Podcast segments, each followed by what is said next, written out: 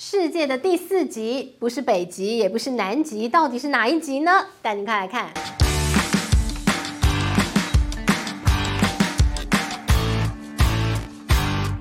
嗨，我是姿玉，今天跟大家来聊一聊世界的第四极。我们之前呢跟大家聊过了世界上的三极，今天来聊聊，其实世界上出现了。第四集，你会跟我说什么第四集啊？以前我们看到了这个大国博弈、大国碰撞，你说极与极的对决啊，中美博弈啊，呃，中国、美国那没什么好说，全世界现在两大国家、两大强权碰撞，吓死宝宝。但是呢，欧盟就会在旁边说，哎。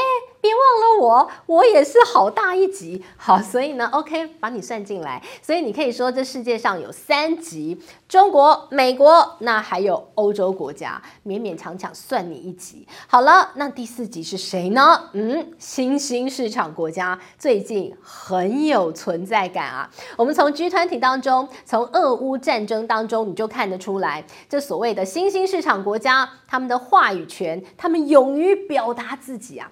过去去呢，我们看到了你说大国，呃，这个极与极的碰撞底下，这些小国家呀，哎呀，没有什么说话的权利，呃，顶多顶多啊，就是大国在决定世界秩序的时候，这些小国家叫做来陪玩的啊，等于呢，哎，这个人家坐下来餐桌吃饭。这些小国家是餐桌上的美食，被人家分来分去的筹码。好，那顶多小国家是这样，这小国的宿命。但问题是，现在有一个第四级，第四级的国家土耳其，他跳下餐桌，自己拉张椅子。坐下来要打麻将了。好，那这个第四级国家土耳其呢，它其实非常有意思。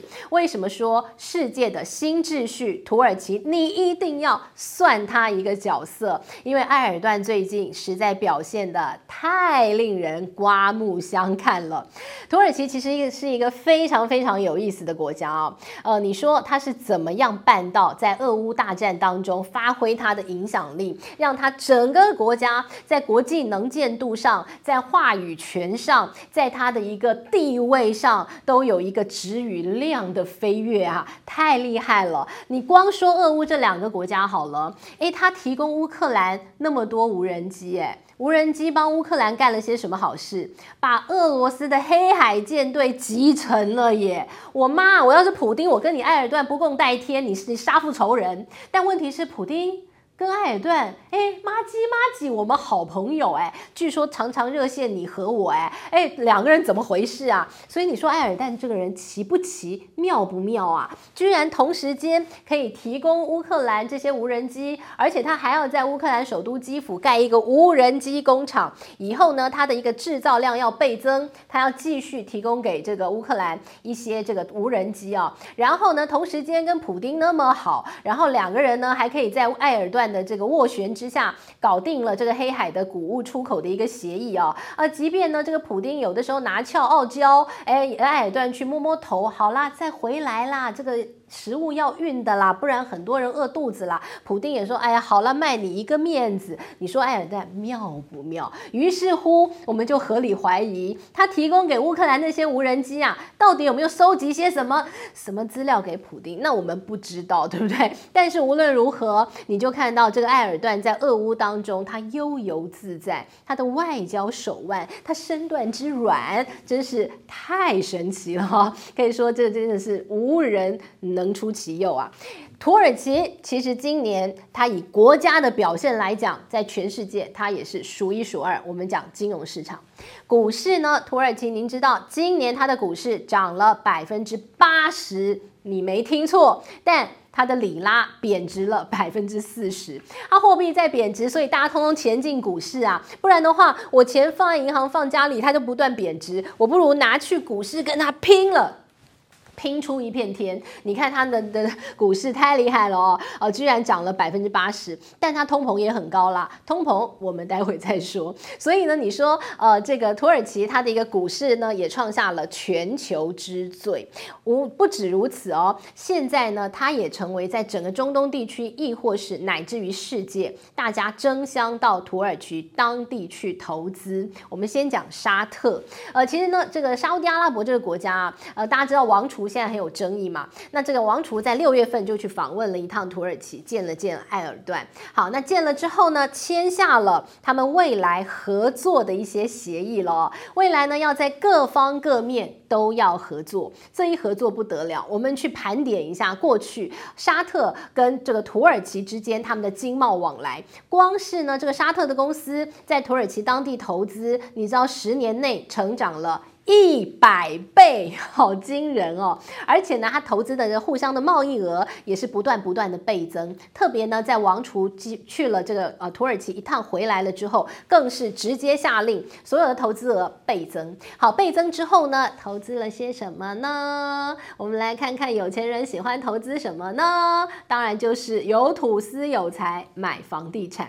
刚刚不是讲了吗？土耳其的货币里拉啊，在今年贬值了百分之四十，也就。是说，在当地买土地变得好划算、好便宜、好值得、好赚钱。所以呢，我们看到了这个沙乌地阿拉伯到了这个土耳其当地去的一个投资呢，其实呢高达百分之三十都买了房地产。那除此之外呢，他们还投资了除了房产之外，投资科技业哦。那除了科技业之外呢，还投资了能源产业。土耳其其实呢非常有意思，它跟沙特的关系很好。他还跟伊朗也很好，呃，然后呢，诶，刚刚不是提了，他跟俄罗斯也很好。为什么讲这几个国家？他们都是能源大国。土耳其呢，其实在整个俄乌战争的过程当中，他帮着俄罗斯偷卖了很多的石油啊。那个时候呢，西方国家不说要制裁他吗？要制裁俄罗斯啊，不让他卖油啊。但问题是，你要怎么制裁嘛？那你不让他运出去吗？你无法阻止。指他这个开采油田嘛，那开采出来之后他要运嘛，那你要运，你要怎么制裁他不准卖，不准卖出去嘛？那土耳其就刚好卡在中间位置，那我就放行啊，你要经过我这个土耳其的这个海峡，我就过过。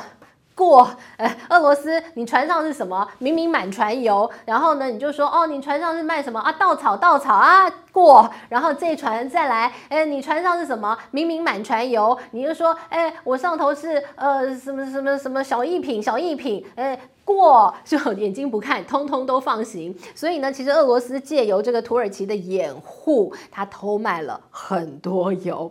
所以这是一个哦，他跟俄罗斯关系好。那现在跟沙特他们的合作协议，我帮大家看了，里头还有能源的合作。所以呢，诶，他又跟沙特来来了一个能源合作。刚不是说他跟伊朗关系也很好吗？所以土耳其想干嘛？土耳其是不是未来想当这个油的大？超级大代理商啊，还是他想要怎么样转卖油？感觉他手里头全部跟油国都关系挺好的，所以未来呢，诶，掌握了能源，是不是可以掌握一片天呢？大家可以好好的观察一下土耳其。不过提到土耳其的这个左右逢源外交手腕呐、不得不说，它真的太奇葩了。土耳其呢，它明明就是一个北约国家，它是一个欧盟的候选国家，但它偏偏跟这个北约的一个最大敌人俄罗斯。这么好的关系，紧密合作，哎，他们俩只差没穿同一条内裤，说不定有穿，我们不知道。好，那除此之外呢？它是一个中东国家，中东国家，它是一个以逊尼派伊斯兰教组成的一个国家。逊尼派，哎，结果它跟以色列、跟伊朗都保持了很好的关系，它跟阿拉伯国家。这个感觉关系也不差，所以呢，你就觉得这国家好特别哦。所以有人形容说，土耳其啊，它是在中东地区最开放的回教国家，它的人口也非常多，它有八千五百万人，人口大国，而且它跟其他中东国家不太一样，其他中东国家都是靠着卖这个老天送给他们的礼物，卖一些矿产啊，或者是农业啊，以此为生。但土耳其人家是有工业底蕴的哦，它是有工业的。那么也因此呢，我们看到了现在的土耳其已经吸引了非常多的外资，不仅仅是沙特来投资，像台湾的厂。厂商也有很多到土耳其当地去哦，呃，去那边做不锈钢的啦，然后呢，去那边做这个呃电动车的啦，去那边卖重机的啦，然后呢，甚至连长荣海运呢，呃，本来呢就是在当地找个代理商，然后船过去的时候帮忙处理一下通关业务，但是业务太多了，现在呢，长荣海运直接在当地设了一家分公司，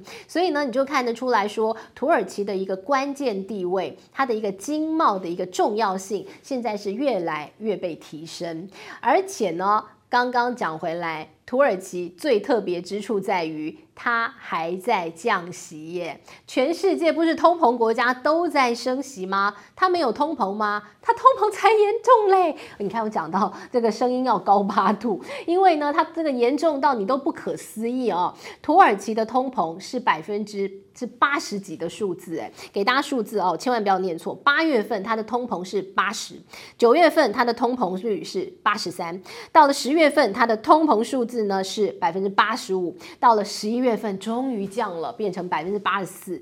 降了之后还有百分之八十四，你是要吓死人啊！这么恐怖，结果他不升息来控制通膨，他降息，为什么？为什么反其道而行？你的脑跟我的脑不一样，你读的书跟我书不一样吗？埃尔段是这么说的啊，他说我们土耳其啊信奉伊斯兰教义，伊斯兰教义当中有一个条文是这么写的：高利贷是重罪，高利贷是重罪，所以不能升息，哎。升息你就犯罪，鲍尔，你犯了最严重的罪。好，你忏悔。好，那于是呢，我们看到这个埃尔段每一次通膨，他说我来解决，我就降息；每一次通膨，我来解决，我就降息，拼命降息。好了，但是呢，我们看到通膨终于开始慢慢往下走，它可以不用降息了。所以呢，当土耳其如果可以慢慢不用降息的话，哎，大家恢复正常状态，是不是代表？全世界的通膨也可以慢慢得到缓解呢。当这个通膨最高的国家，它都已经开始慢慢往下走，诶，是不是就有机会了呢？那当然呢，我们要看的有机会就看联准会喽。呃，美国现在呢看到它的一个这个通膨数字，其实也在慢慢慢慢的往下落啦。那这个联准会的一个升息动作呢，到底什么时候是个头？我们就来观察土耳其，它什么时候不降息，或许联准会就不升息了。好，所以呢，今天跟大家聊的。是一个非常特别的一个国家，叫土耳其。相信我们以后会常常聊到它，因为呢，这真是一个太特别的国家，而且它在世界当中，未来世界的新秩序的一个建立，你绝对不可能忘掉土耳其在当中扮演的地位。这是今天帮大家准备的内容，希望你喜欢喽。我们下回见，拜拜。